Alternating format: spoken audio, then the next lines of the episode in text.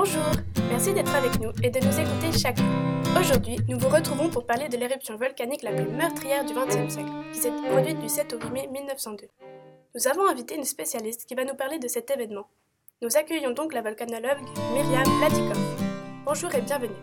Merci d'avoir accepté de venir nous éclaircir sur ce sujet. Bonjour madame, ça me fait plaisir d'être ici. Par quoi voulez-vous que je commence? Commencez donc par nous expliquer ce qu'est une éruption volcanique.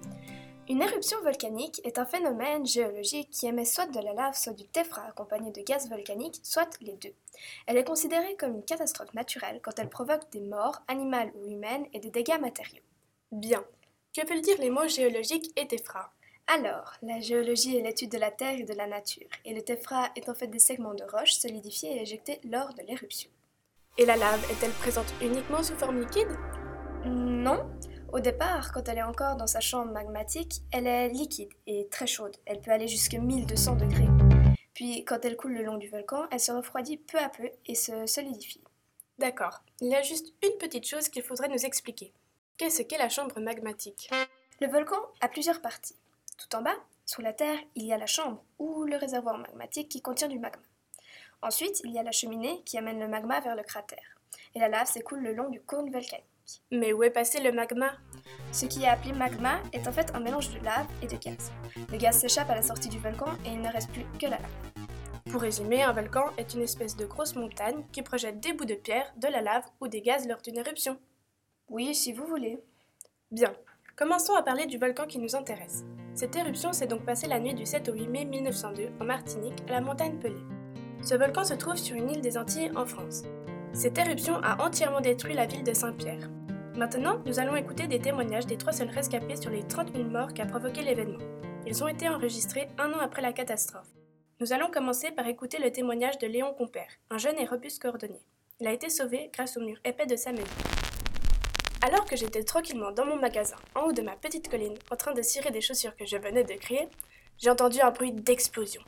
D'affreux cris parvenaient jusqu'à ma maison. Ressentant la panique dans le village, j'ai regardé par la fenêtre et j'ai vu les habitants affolés qui criaient et couraient partout.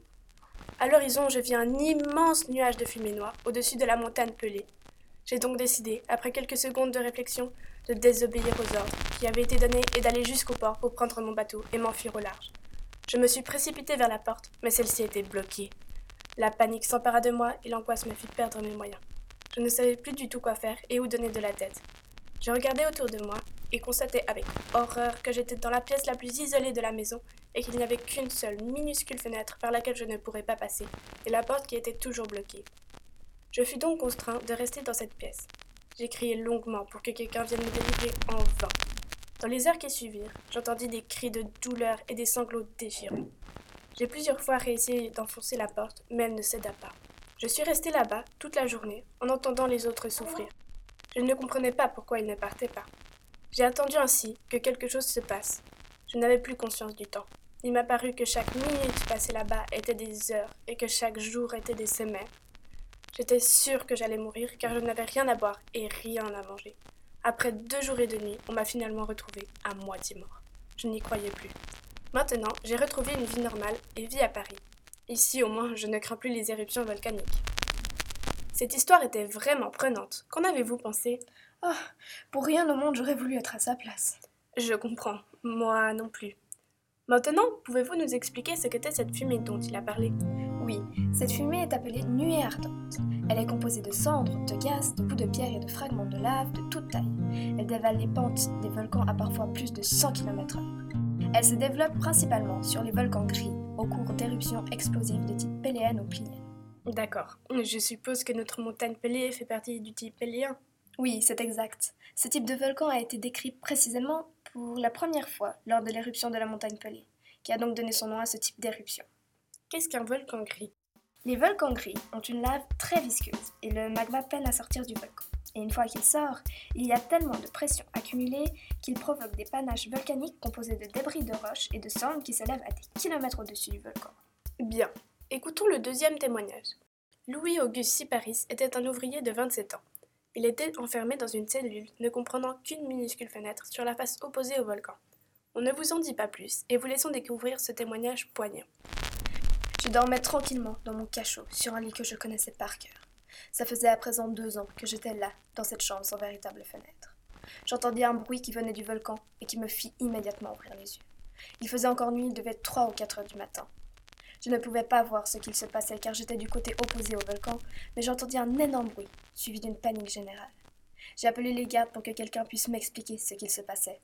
Mais personne ne répondit. Au bout de deux bonnes heures, une sorte de boue entra dans le bâtiment et commençait à entrer dans ma cellule. Je ne savais pas quoi faire, à part reculer, même si je savais que ce n'était pas une solution à long terme. Je ne pouvais plus rien faire. Je finis par être brûlée par cette boue chaude. Je me suis agrippée au barreau de la fenêtre pour éviter d'être encore plus brûlée que ce que j'étais déjà. J'ai tenu pendant au moins deux heures, puis à bout de force, j'ai lâché, en pensant mourir dans une atroce souffrance. Mais je découvris avec soulagement que la boue s'était refroidie. J'ai attendu quatre jours et trois nuits que quelqu'un vienne à mon secours. Je n'avais eu à manger qu'un ridicule bout de pain et une pomme, ce qui me suffit à tenir. Ce témoignage était vraiment passionnant. Expliquez-nous ce qu'était cette boue brûlante.